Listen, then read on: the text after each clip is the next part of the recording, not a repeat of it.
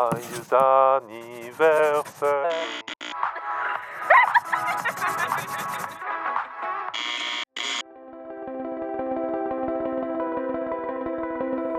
Qu'est-ce qui nous relie les uns aux autres? Quand j'y pense, on peut parler facilement à quelqu'un à l'autre bout de la planète sans aucun problème. On peut même échanger avec notre voisin sans jamais l'avoir croisé en personne. Connecté en tout temps. Mais j'ai souvent l'impression que ça sonne plus faux qu'autre chose, toutes ces relations. On se sent loin des autres, malgré l'impression de proximité. On vit dans une époque contemporaine où notre rapport au monde, notre quotidien et nos relations interpersonnelles sont remplis de contradictions. Pour y voir plus clair, j'aime me plonger dans des univers d'artistes, auteurs et autrices qui décortiquent justement nos relations humaines. Avec leur travail d'observation et leur regard sur le monde, nos propres remises en question trouvent écho dans leurs récits. Je m'appelle Catherine Emmanuelle Brunet. Je suis passionnée de BD et je vous présente Ligne de fond, un balado qui explore avec deux BDistes de deux continents différents la place de la bande dessinée dans nos sociétés.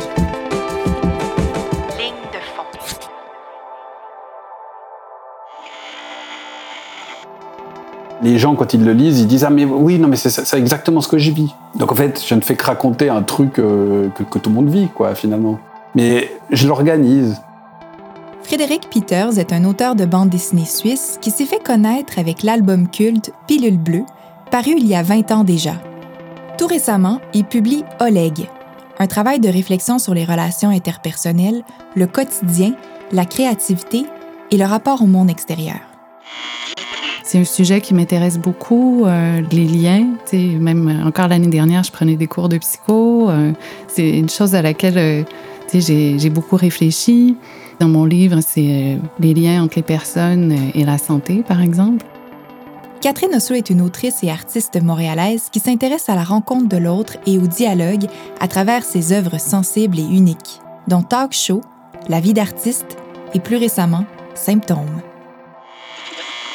Aujourd'hui, avec euh, Frédéric Peters et Catherine Oslo, on va réfléchir sur les relations humaines ou quand on met des personnages en scène et quand le cœur des histoires sont les personnages Catherine et Frédéric. Dans vos deux œuvres, dans Symptômes et dans Oleg, pourquoi c'était important pour vous de mettre l'emphase sur les liens entre les humains?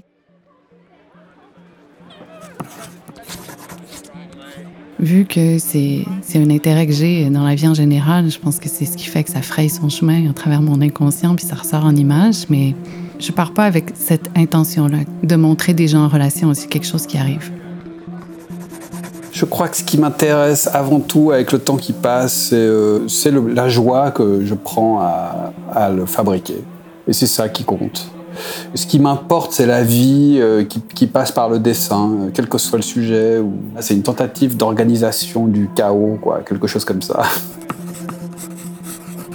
Moi, je, je construis mes histoires, c'est comme les personnages apparaissent, puis j'ai beaucoup de joie à les mettre en scène, puis à découvrir un peu euh, ce qu'ils disent et comment ils agissent. Puis c'est vraiment au fil des histoires que je vois tous les liens qui, qui se tissent. Je travaille beaucoup par fragments, donc les, les morceaux du livre apparaissent un peu comme euh, un travail d'archéologue, si tu veux, où euh, je déterre des morceaux un peu partout, puis à la fin, je vois l'ensemble. Est-ce que c'est important ou même essentiel euh, quand on écrit de la bande dessinée que nos personnages s'influencent mutuellement, qui évoluent du début à la fin, tu sais, comme dans une construction d'une histoire? Quelle est l'influence que chacun des personnages vont avoir sur les autres? J'ai l'impression, en tout cas dans mes livres, a, qu'il y a un genre de transformation qui s'opère, mais elle s'opère un peu, euh, malgré moi. C'est comme si euh, je, suis les personnages, puis euh, à la fin, je me rends compte de l'évolution euh, dans l'histoire, puis c'est sûr que tout le monde se transforme au contact des autres. tu sais. Plusieurs conversations nous, nous transforment, tous nos, contacts humains, nos relations, ça, ça a toujours un impact sur nous. C'est impossible de rester imperméable. Dans Symptômes, à un moment donné, j'ai compris que le point de rencontre des personnages, ça allait être le lieu euh, Solitude Anonyme, là, qui est comme un, groupe euh, de rencontres euh, du style alcoolique anonyme et tout ça. Dans Symptômes de Catherine Oslo, Catherine réfléchit les liens qui nous unissent les uns les autres. Puis pour représenter graphiquement ces liens, elle utilise la métaphore poétique du fil qui se tisse entre notre corps et le corps des autres. Des fois, quand la relation va pas très bien, mais le fil s'entremêle. Des fois, quand la relation est très forte, le fil devient très tendu. Dans Symptômes, c'est assez flagrant comment c'est dessiné, puis c'est vraiment apporté de façon magnifique. Elle va aussi discuter d'un phénomène assez intéressant comme quoi, quand on dialogue avec l'autre, quand on échange, quand on argumente, ça peut avoir un impact sur notre corps et comment on se sent avec les autres. Si on se sent bien, par exemple, on va bien se sentir dans notre corps. Ou à l'inverse, quand on a des soirées plus difficiles, ben, ça se peut qu'on se finisse par se sentir pas très bien, d'où le titre Symptômes. Catherine aborde aussi toutes les questions existentielles qui peuvent nous habiter au quotidien. Elle va mettre en scène le dialogue intérieur, la solitude aussi, tous les petits détails de notre vie qui nous permettent de mieux construire nos affects.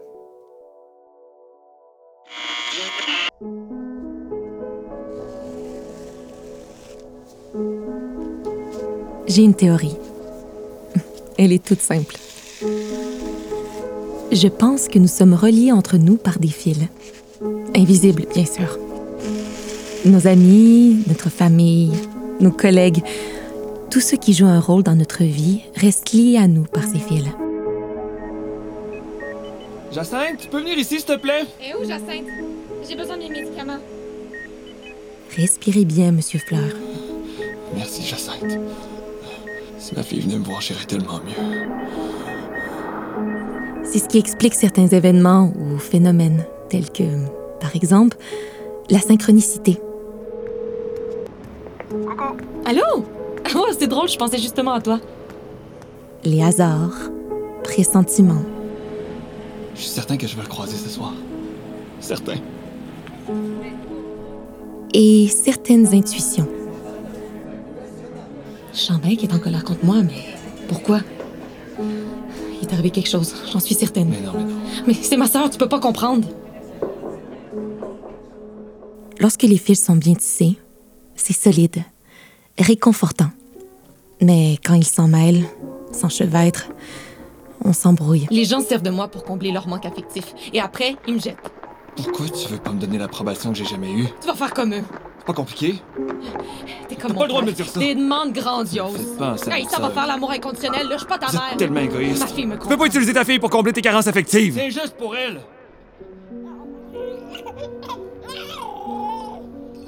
Toi et moi, on se ressemble tellement. On est pareil. Je me sentirai plus jamais seule. Toi et moi, on est une équipe. Des amis. Alors voilà, c'est ma théorie. Un peu ésotérique, hein?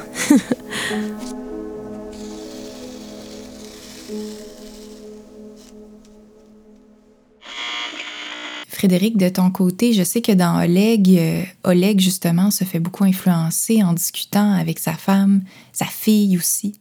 C'est un récit autobiographique ou autofictionnel. Alors, euh, c'est-à-dire, c'est pas complètement un personnage. Euh, Il y a un côté journal de bord. Ça tente de restituer ce qui se passe dans ma tête à moi, en fait, là, ou dans, en tout cas, la tête d'une sorte d'avatar qui serait moi, mais pas vraiment moi. Oleg, dernier livre de Frédéric Peters, c'est un peu le reflet de l'album culte qu'il avait écrit il y a 20 ans déjà, qui s'appelle Pilule bleue. On est chez le même éditeur, le même genre de couverture, mais au lieu d'être écrit au je, c'est plutôt écrit au il, où le personnage principal n'est pas Frédéric Peters et plutôt Oleg. Sauf qu'il y a des similitudes avec l'auteur. C'est un artiste de bande dessinée, Oleg. Oleg écrit depuis 20 ans aussi et il se remet en question sur qu'est-ce qui vaut la peine de développer en histoire de bande dessinée. Qu'est-ce qui constitue une bonne histoire? Il se sent démotivé, il cherche la créativité, il se sent aussi déconnecté avec le monde qui l'entoure. Mais en même temps d'avoir toutes ces questions existentielles, le personnage principal retrouve refuge, tout comme dans Pilule bleue, auprès de sa famille. Il va se connecter avec sa femme, avec sa fille aussi qui est rendue adolescente dans le livre. Ça fait un peu comme si Oleg était euh, une déclaration d'amour aux gens qui nous entourent, à nos relations humaines qui nous permettent d'avancer dans la vie. Oleg, c'est aussi une réflexion sur est-ce que le quotidien peut constituer une bonne, une belle histoire. C'est un récit où l'intime brouille la fiction, où la fiction brouille le réel, où tout ça devient un mélange, un Lego, comme on peut lire si on change les lettres du titre Oleg.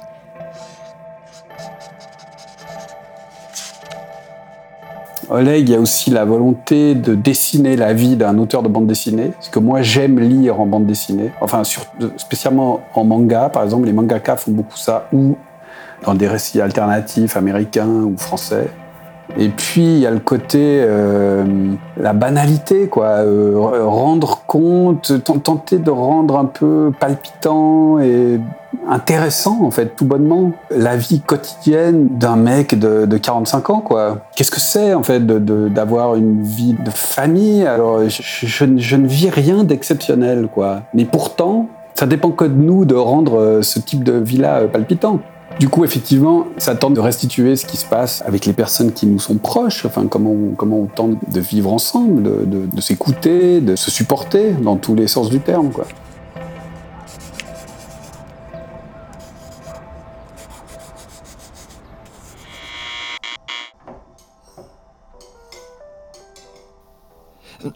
Bah, je sais pas encore. T- Tout le temps du livre dépendrait de cette décision, justement. Ouais. Ouais, quoi? On dirait un truc à mi-chemin entre les livres de Sylvain Tesson et, et ce film des années 90, là, avec Michael Douglas, je crois. Chute libre. Voilà, c'est ça. Oh, misère. Mais pourquoi tu veux faire une histoire comme ça, Oleg? C'est quoi l'idée? Traiter de la colère grandissante de l'homme occidental? Du sentiment d'humiliation? Prouver que tu peux parler du monde présent? Reconnecter vaguement avec les origines russes de ton père? Tu veux savoir ce que je pense? Euh, Comme toujours. C'est bidon. Ça ne te ressemble pas. Ça va faire 20 ans collègue aime cette femme. Si un homme vous explique qu'il aime, qu'il désire et qu'il baise avec la même femme depuis 19 ans, vous le prendrez pour un menteur. Ou vous serez brièvement attendri avant de le voir comme un pauvre innocent qui ne réalise pas à côté de quoi il passe. Vous le plaindrez un peu. Depuis le temps, il ne sait plus ce que c'est que le désir et l'amour. Il se ment par lâcheté, par confort, parce qu'il n'a pas les couilles de changer ses habitudes. Vous aurez peut-être raison. Mais il ne se passe pas une semaine sans collègue ne mette sa vie à l'épreuve de toutes ces questions. Et c'est toujours sa conclusion personnelle. Il y a tout lieu de croire qu'il est honnête.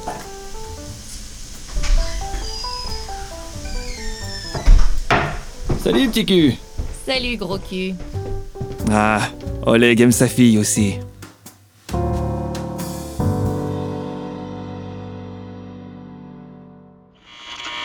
Est-ce que ça vient contaminer notre propre rapport au quotidien quand notre processus de création, c'est de dessiner, de raconter le quotidien, justement? Est-ce que, Frédéric, ça t'est arrivé d'être contaminé par tes histoires que tu étais en train d'écrire? Ah oui, oui, non, mais moi, je ne vis que dans des histoires, moi. Je ne suis pas du tout dans, le monde. C'est pour ça que quand la vie m'amène à croiser des gens, euh, ce que, moi j'appelle un vrai gens, une vraie gens, quoi. je, tiens à un vrai gens. Parlez-moi de votre vie. Qu'est-ce que c'est que de bosser dans une entreprise? Qu'est-ce que c'est que de subir euh, ouais, le, monde, en fait, quoi? Euh, Ce que moi, je ne fais pas du tout. Moi, je, vis à la fois dans la catastrophe permanente, parce que je suis très conscient de l'état des choses et du monde, mais d'un autre côté, je, vis dans une espèce de réalité parallèle ou athée qui consiste à tenter de raffiner ce qui se passe à l'extérieur de moi-même pour en faire une sorte de, rêverie, quoi. Ben, ça me fait sourire. J'écoute euh, Frédéric, quand il dit qu'il il se sent dans une fiction en permanence, là. Ben, pour moi, c'est la même chose. Je, je connais pas d'artiste qui passe sur off, qui termine une journée de travail. Tu t'es tout le temps un peu dans ton travail ou. En tout cas, moi, c'est ce que je vis. Je, me sens toujours... euh, c'est quasiment juste une façon d'être, sais, une façon de regarder les choses. Moi, j'ai l'impression d'un peu toujours raconter la même chose, c'est-à-dire des, des personnages qui essaient d'exister, mais parmi le monde, qui essaient d'émerger, mais en équilibre avec les autres. Et donc, euh, c'est ça, mes personnages ont tendance à être un peu effacés, puis il faut, il faut qu'ils émergent, il faut qu'ils trouvent leur voie, puis qu'ils apparaissent. Pour réaliser la vie d'artiste, Catherine Oslo a rencontré des dizaines d'artistes québécois et québécoises. Elle leur a parlé du processus de création, qu'est-ce que ça veut dire pour eux d'être artiste, quels sont les enjeux actuels entourant la vie d'un artiste. Et ensuite, elle a pris le contenu des conversations pour en faire une bande dessinée. Elle a d'abord décidé de représenter chaque artiste comme un oiseau, puis elle les a mis dans des univers vraiment distincts les uns des autres. Par exemple, Michel Langto est dans une piscine quand elle parle à Catherine Oslo. Ça fait en sorte que les propos de la conversation qui a eu lieu entre Catherine et l'artiste est vraiment mise de l'avant dans un univers graphique propre à chaque personne. La vie d'artiste est donc une œuvre qui réfléchit le texte, le discours, le dialogue, mais aussi qu'est-ce que ça veut dire d'être artiste selon la perspective de gens d'ici. Dans euh, mon livre La vie d'artiste, où je racontais un peu ma vie quotidienne euh, à travers euh, des rencontres avec d'autres artistes, ben c'est important pour moi aussi de me mettre en scène en train de dessiner euh, pendant mes vacances. Parce que je pense encore à mon livre même si on est en plein milieu du mois de juillet tu sais je, je vais pas euh, mettre mon livre de côté c'est pas possible. Il y, a, toujours une partie euh, du cerveau en tout cas dans mon cas qui est en mode éveil je pense les enfants de 3-4 ans en grande difficulté que nous signalent les écoles sont quasiment tous exposés massivement aux écrans. Avec Twitter, tu peux savoir instantanément tout ce qui se passe dans le monde. Oleg, c'était aussi ça, c'était la prise en compte d'un fait que moi je vois euh, s'installer avec les années, qui est que tout le monde vit dans de la fiction, en fait. C'est-à-dire que la fiction contamine le, la vie de tout le monde. On, à tel point que l'élection de Trump, on aurait dit une série, quoi. episode of The Simpsons that eerily mirrors real life events. It shows Donald Trump touching a glowing orb with two Middle Eastern looking men. Well, last month, President Trump did just that. On s'amuse à voir que les Simpsons l'avaient prévu il y a 20 ans. C'est-à-dire qu'en fait, c'est comme si euh, les Simpsons organisaient le monde avec 20 ans d'avance. Et quand je dis les Simpsons, c'est toute la pop culture en fait. Hein. On va vérifier dans les séries ce qu'on vit. On voit qu'on vit comme dans les séries. J'ai l'impression qu'on se met toujours ensemble. C'est exacerbé par Instagram. Là. On essaie même plus de le dissimuler, mais dans nos rapports humains, dans tous nos choix, on, on, est toujours en train de mettre des choses en scène. Voilà, c'est ça que raconte Oleg aussi. C'est qu'est-ce que c'est que de faire de l'autofiction dans un monde où tout le monde a un compte Instagram et donc tout le monde fait de l'autobiographie et de l'autofiction. Quoi juste dans un souper. Un souper, c'est une mise en scène. C'est super intéressant après de regarder tous ces rôles-là, de voir les interactions, de voir tout le sous-texte, de voir euh, qu'est-ce qui se passe, à quel moment, qu'est-ce que ça veut dire. Comment on fait pour qu'une conversation soit pas plate dans une bande dessinée? Alors ça, je, je n'ai absolument pas de recette, je peux pas l'expliquer et je pense même que ça, on, on l'a ou on l'a pas. C'est comme euh, le charisme devant une caméra, c'est comme la capacité à raconter une histoire en étant captivant euh, autour d'un feu. On l'a ou on l'a pas, et ça s'apprend ou ça s'apprend pas. Et je, je dis pas que moi j'ai une espèce de recette qui marche à tous les coups et sur tout le monde. Hein. Par contre, effectivement, je constate en relisant parfois des, vieilles choses que j'ai faites qu'il y a une musique quand c'est moi qui écris des dialogues. Et, et, quand je collabore avec des scénaristes, eh ben, je vois que ça claque pas de la même façon. Et donc, les personnages, quand je les dessine, ne bougent pas euh, de la même façon quand je les fais dire des dialogues écrits par quelqu'un d'autre. J'ai sans doute, moi, euh, dans la façon d'écrire les, les interactions entre les gens, une vision assez burlesque, probablement. je vois ça comme un film de Buster Keaton, mais avec du dialogue, quoi. En fait, moi, quand je le fais. Euh, ça se déroule à un certain rythme. Euh, je suis très sensible à ça quand je lis une BD, un livre, un, un film. Je dirais même que c'est la chose à laquelle je suis le plus sensible, en fait ça m'amuse. Des fois, je souris moi-même quand, j'écris un truc, quand Oleg parle avec sa fille et puis qu'elle est, déprimée dans son lit parce qu'elle veut pas aller à l'école, parce qu'elle se sent pas bien. Puis il essaie de la convaincre, puis il fait tiens des propos de papa, quoi.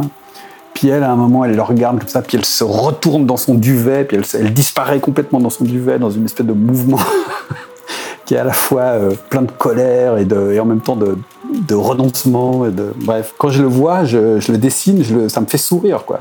J'adore faire ça, voilà. Ben, moi, je pense que, comme dit Frédéric, il y a la musique, la musique des dialogues, des personnages.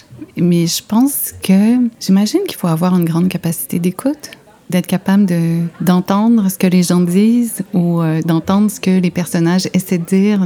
Si on tend vraiment l'oreille, on comprend euh, ce qu'il dirait dans telle ou telle circonstance. On, le sent tout de suite quand c'est pas juste. Puis c'est pas, pas rationnel, je pense. En tout cas, dans mon cas, c'est vraiment intuitif. Le choix des mots, tout ça. Puis vraiment, la musicalité, euh, j'ai l'impression que c'est une question d'oreille. Qu'est-ce qui arrive quand le lieu dans lequel les gens parlent dans vos histoires change ou devient un lieu de fiction? Dans la vie d'artiste, par exemple, euh, tous les dialogues entre les personnages se passent dans des lieux différents qui sont clairement pas des lieux normaux d'une conversation entre deux personnes. Les deux personnages sont en train de parler comme s'ils étaient dans un café, sauf qu'ils sont en plein milieu d'une jungle ou dans une piscine. Qu'est-ce que ça fait dans un récit? Ben, dans ce cas-là, dans la vie d'artiste, c'était. Euh, moi, j'ai vu toutes ces scènes-là comme euh, des scènes de théâtre. Je les ai mises en scène dans des décors qui, euh, je trouvais, représentaient l'enjeu qu'il y avait dans le dialogue, dans ce que mon personnage essayait d'aller chercher. Au départ, c'était vraiment euh, instinctif, c'est-à-dire que la conversation, par exemple, avec Raphaël Ouellette, où euh, on parlait euh, de cinéma, de faire sa place au milieu de Xavier Dolan, puis Denis Côté, tout ça, ben moi, je savais qu'il fallait qu'il y ait des bancs de poissons partout. Et, et c'était pas réfléchi, mais après, j'ai compris pourquoi il fallait que ça soit mis en scène dans un aquarium. C'est vraiment des décors. Mm. Si on fait du polar ou du western ou j'en sais rien, il faut que l'enjeu il est plutôt inverse, c'est-à-dire qu'il faut que le dessin soit hyper investi par euh, la réalité, la lourdeur du, décor, parce que c'est ça qui va crédibiliser l'histoire. Mais quand on fait là un exercice de flux de pensée comme ça, où en fait c'est précisément, c'est annoncé depuis le début que c'est un jeu avec la réalité. Moi j'ai toujours été euh, assez attentif, enfin essayer de, faire attention à, utiliser le, le, langage BD dans ce qu'il peut faire que les autres médias ne peuvent pas faire. Quoi. Sauf que depuis quelques années, avec la, puissance technique, euh, enfin ou technologique plutôt du, cinéma, ou même euh, simplement de ce qui se passe sur, euh, les téléphones. En fait, ce principe d'enchaînement d'images et de fluidité du décor, on le voit maintenant partout, en fait. On le voit dans le, on le voit dans le jeu vidéo, on le voit dans, des films, on le voit, on le voit tout le temps. Donc voilà, cette idée que ça, c'était un des privilèges de la bande dessinée a disparu très précisément dans Oleg, euh, ils vivent ça à ce moment-là. Ils font pas que changer de décor d'ailleurs, ils changent d'âge aussi, de case en case. Effectivement, ils sont dans l'espace, ils font de la spéléologie, etc. Puis, euh, et ça, ça switch très vite d'une case à l'autre. Mais en même temps, euh, il y a un moment, ils sont des vieillards dans un métro. Euh, et la case d'après, ils sont des bébés en train de, jouer avec des cubes. Et la discussion se poursuit toujours. C'est un, système narratif que moi j'ai toujours trouvé euh, assez fascinant. Euh, ça accélère, ça donne du rythme. Euh, et puis ça nous rappelle tout le temps qu'on est dans un. On fait de la poésie, quoi, dans, ce genre de situation-là. C'est-à-dire, on, ne cherche pas à faire croire à la réalité de ce qu'on raconte. On, on, rappelle en permanence qu'on s'amuse. Pour moi, c'est beaucoup l'idée aussi de faire un rêve éveillé. C'est ce que j'aime dans les histoires, c'est qu'ils soient pas directement complètement ancrés dans la réalité, puis que ça soit pas non plus euh, juste du surréalisme, qu'il y ait un mélange des deux. Comme on a toujours un peu l'impression de vivre dans un genre de fiction et, et euh, ouais, un rêve éveillé. Je trouve que ça correspondrait bien. Ça rappelle que la bande dessinée, c'est de la, c'est de la littérature avant tout. Ben oui. Euh, et que ça, c'est un principe qu'on voit dans le, dans le roman depuis des siècles, en fait. Hein.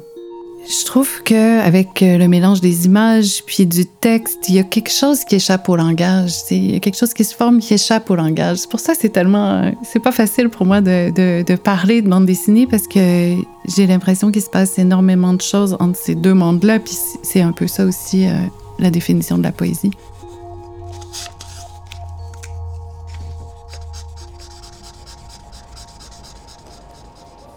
Quand on élabore un langage de bande dessinée, il faut assumer qui on est, il faut assumer ce qu'on a fabriqué. En même temps, il faut s'en méfier, il faut, il faut essayer de s'en départir un petit peu. Et ça devient un réflexe. Et je me rappelle d'une interview de Blutch que j'avais lue il y a très longtemps où il disait Mais j'en peux plus de dessiner les cases de transition. C'est-à-dire, les cases de transition, c'est le moment où le temps passe. Et on passe d'un endroit à un autre, par exemple. Alors une fois qu'on a épuisé tous les euh, dessins de nuages qui passent, de, de feux qui passent au rouge, de pluie qui se déclenche, de gens qui marchent dans la rue, de je ne sais quoi, tous ces artifices, euh, on développe un, une sorte de savoir-faire.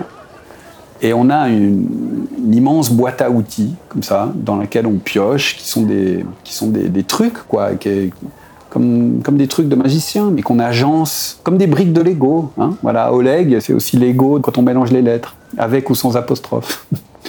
Donc il faut s'en méfier et en même temps, c'est ça nos outils, quoi. C'est comme les notes euh, pour le musicien.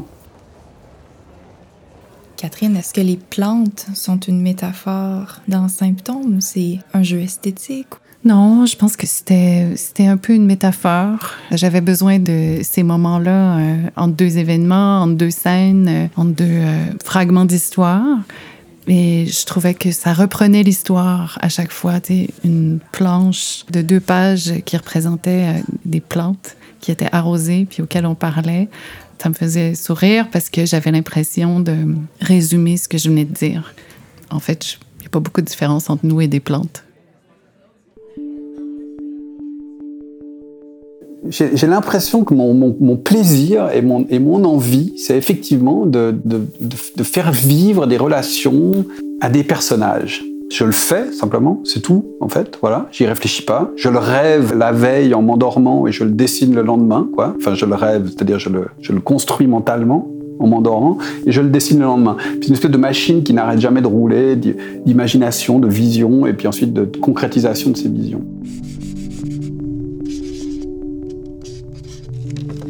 Commence pas un livre en me disant euh, ah je vais aborder les relations, euh, je vais mettre des gens en relation, je vais voir ce qui se passe. euh, j'ai vraiment des histoires qui m'apparaissent, puis là tout à coup j'ai envie de raconter l'histoire de Mireille, puis pourquoi elle, vieillit comme ça, puis là je, je la mets en scène en train de raconter son histoire, je découvre un peu son histoire au, au fur et à mesure, puis à un moment donné, ben, c'est que sa mère lui a dit dans la vie, il faut pas s'écouter. Puis ça me fait sourire, puis je trouve ça drôle, puis je trouve ça triste, puis j'ai un filon, puis je le suis. Mais le pourquoi je le fais, peut-être c'est une forme de remède à ma misanthropie, euh, à une tendance misanthrope, euh, un penchant naturel chez moi, une sorte de, légère sauvagerie, quoi, de gentille sauvagerie. Et de, de gentille barbarie même, je dirais même des fois. C'est-à-dire de presque une forme de colère ou de tristesse, quoi, quelque chose comme ça. En constatant mon incapacité, là je parle de mon moi réel, à avoir des relations euh, complètement satisfaisantes avec euh, les humains, quoi. Je sais pas pourquoi, euh, pourquoi je fais ça. Je me pose énormément de questions sur les relations. Les relations sont super importantes pour moi aussi. Euh, J'essaie de voir euh, quand ça accroche, euh, pourquoi ça accroche. Effectivement, cette, idée de rendre intense la vie dans les livres, c'est pour compenser une difficulté à éprouver l'intensité de la, de la vraie vie, quoi. Peut-être quelque chose comme ça. Pas avoir l'air quétaine, mais tu sais, s'écouter puis essayer de se comprendre, euh, c'est un peu central. là. Même quand on y arrive pas, puis même quand c'est tout croche, c'est- ça reste central.